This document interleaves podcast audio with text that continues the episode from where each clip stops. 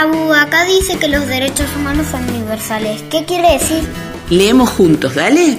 Los derechos humanos son universales porque son de todos.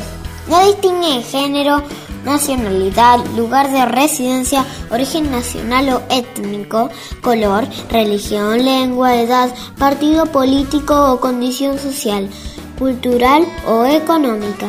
Nadie, ni el más poderoso de los gobiernos, tiene autoridad para negar los derechos humanos. Y todos también tenemos que exigir su cumplimiento. La historia de los derechos humanos es la historia de la lucha por alcanzarlos.